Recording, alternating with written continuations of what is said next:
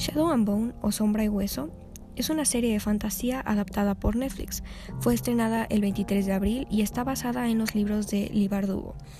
Está basada en dos sets de libros. La primera es una trilogía que consiste de Shadow and Bone, Season Storm y Ruin Rising. Y la segunda es una duología eh, llamada Six of Crows y Crooked Kingdom. Cabe mencionar que la serie más que nada es como una precuela en el aspecto de Six of Crows, pero eso lo mencionaré en el siguiente capítulo. También tengo que aclarar que los personajes de los libros en la historia original casi no tienen interacciones, digámoslo así. Eh, los personajes principales de Shadow and Bone, como Aline Starkov y Mal, no saben de la existencia de los personajes principales de Six of Crows, pero los personajes de Six of Crows sí saben de la existencia de los de Shadow and Bone. Eso lo explicaré más adelante. Eh, pues en sí, primero que nada tengo que decir las bases. Eh, la historia toma lugar más que nada en un país ficticio llamado Ravka. Eh, este país fue dividido en dos hace cientos de años por una cosa llamada The Fold o la sombra. Esa cosa fue creada por un Grisha invocador de las sombras. Se preguntarán qué es un Grisha. Bueno, los Grishas son personas que tienen habilidades de manipular o invocar ciertos aspectos de la naturaleza y se dividen en tres categorías. Los Corporalki, que son la orden de los vivos y los muertos. Los Hardrenders, en mi opinión, son los más peligrosos de todos los Grishas, porque pueden controlar aspectos del cuerpo humano, acelerar latidos del corazón, detenerlo por completo, colapsar pulmones o causar fallas en el cerebro. Pueden manipular los cuerpos de las personas siempre y cuando los tengan como en su perímetro de vista o puedan percibir sus latidos, lo que se me hace como wow, pero es sumamente peligroso. Y están los healers, que como su nombre lo dice, son sanadores, que tienen la habilidad de sanar heridas y daños internos en el cuerpo.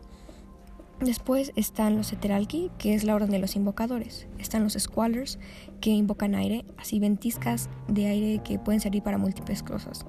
Están los Tidemakers, que invocan agua, que pues en sí olas enormes, lo, que sea que necesiten, invocan agua, y los Inferni que son capaces de invocar fuego.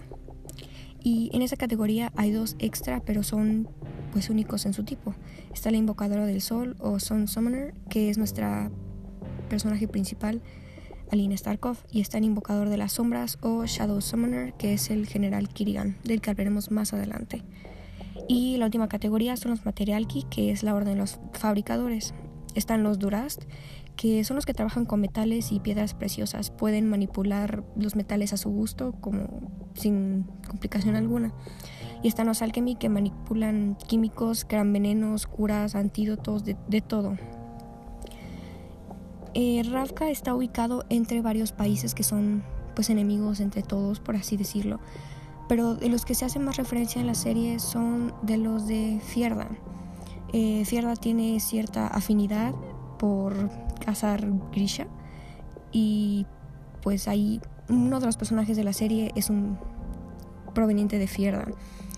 Eh, y en la serie no se hace mención mucho, pero también existen los Shu que pues básicamente hacen experimentos en los Grisha para saber por qué ellos tienen la habilidad de manipular y controlar cosas y los demás no. Eh, la historia que sigue la serie es, primero que nada, la historia de Aline Starkov, que era una huérfana, creadora de mapas, aunque no le salían muy bien, pero era creadora de mapas, que tenía la tarea de cruzar la, la sombra que mencioné antes. Eh, y pues es un. Es, es algo muy grande el hecho de cruzar la sombra porque hay varios riesgos. Dentro de la sombra hay unas criaturas llamadas Volgra que pues de manera ligera comen personas o se las llevan y no regresan. Entonces, pues era como el simple hecho de que tenía que cruzar la, la sombra ya era bastante. Y pues dentro de la sombra se encuentra una situación de vida o muerte en la que cuando su mejor amigo y compañero de vida mal está a punto de morir porque uno de los Volcras se lo va a llevar, eh, pues Alina descubre que es la invocadora del sol, ya que la luz, por así decirlo, ahuyenta a estos Volcra y pues se salvan todos los que venían en el navío que usaron para pasar la sombra. Y pues de ahí arranca la historia. El, cómo se convierte Alina de ser no más que una huérfana que creía que lo único que haría en la vida era hacer mapas, hacer una esperanza para un país entero, porque para más contexto, no había antes de ella ninguna persona capaz de invocar el sol. Entonces, em, la sombra había estado ahí en el país por cientos de años.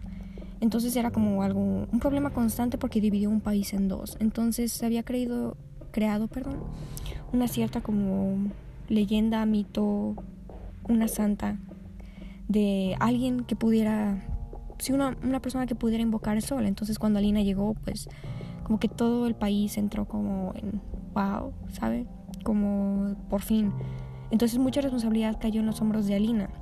Y ese es el punto de vista que te quieren dar a entender en la serie, que pasó de ser alguien insignificante, bueno, no insignificante, pero que no resaltaba en la entre las demás personas a que toda la, atención estuviera depositada en ella y que cientos o miles de personas dependieran de lo que ella decidiera hacer. Em, entonces, pues sí, eso es parte de lo que enfoca la serie, en cómo se siente al respecto y cómo aprende a dominar sus habilidades, porque como desconocía que las tenía en el primer lugar, pues aprender a manipularlas y hacer con la luz que era capaz de generar como la cosa correcta era pues, sumamente importante. Eh, después es cuando se introduce el general Kirigan a la historia. El general Kirigan es alguien en quien ella confía, porque así como ella es único en su tipo por, por el momento. O sea, en esa época en la que se encuentran es el único hombre o mujer capaz de generar o invocar las sombras. Era un descendiente, el general Kirigan es un descendiente del Grisha que creó eh, la sombra que dividió el mapa, que arruinó tantas vidas y echó a perder todo. Entonces, pues, Alina lo piensa como, como de, ay, como, lo, ve de un punto de empatía y eso ayuda a que se lleven bien, ¿no? Que general Kirigan intenta como que guiarla y enseñarla y pues Alina lo ve desde el punto de vista en que ay, pues tiene, es pariente o algo del, del hereje negro, como se conoce al creador de la sombra, y pues no tiene la culpa de nada. Y el general Kirigan muestra intenciones de pues querer guiar a Alina al lado correcto para por fin poderse deshacer de, la sombra que dividió al país y por fin regresar Rafka a la normalidad para que eh, volviese a ser un país fuerte, que Rafka se uniera en uno y pues fueran un, un país fuerte nuevamente, que los Shu y los Fierdan no fueran capaces de aprovecharse y que con todo esto viniera también la protección de los Grisha, porque el general Kirigan es un personaje algo complejo, es a lo que se le conoce un personaje gris, no es particularmente bueno, pero tampoco es malo. Y una de sus, de sus motivaciones principales es mantener a los Grisha a salvo. Entonces ella, él da a entender que con la ayuda de Alina por fin va a poder cumplir su cometido de conseguir que los Grisha estén seguros y que dejen de ser tan vulnerables a los ataques de los Fierdans y a los experimentos que los Shu les quieren hacer. Mm, hay, cosas en los libros que fueron cambiadas en la serie, personajes bastante cruciales, me atrevería a decir, que no están en la serie, pero que fueron reemplazados por personajes de la otra saga. Eh, hay cambios notables, pero nada que realmente afecte a la historia. También hay varios puntos de vista que en los libros no venían. Eh, en los libros sí que te daban un punto de vista más o menos cómo veía las cosas mal el mejor amigo de Alina sobre a veces cómo había reaccionado al hecho de que Mal y Alina habían crecido juntos en un orfanato y una vez que descubrieron que Alina era capaz de invocar al, al sol, se la llevaron al lugar en donde todos los Grisha viven, que es llamado el Pequeño Palacio. Entonces te dan como pequeños puntos de vista sobre cómo se siente Mal al respecto.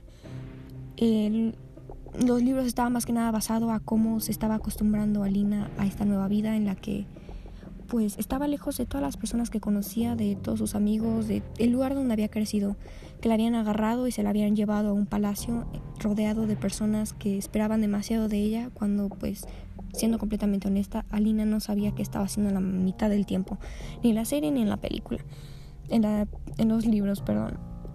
Entonces, pues la serie tiene eso, te hace tener un poco más de empatía con Mal, porque ves cómo lidia con la falta de Alina, cosa que en los libros no pasó.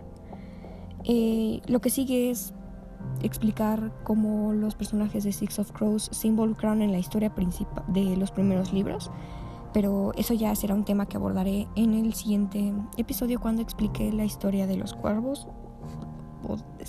Entonces, pues sí,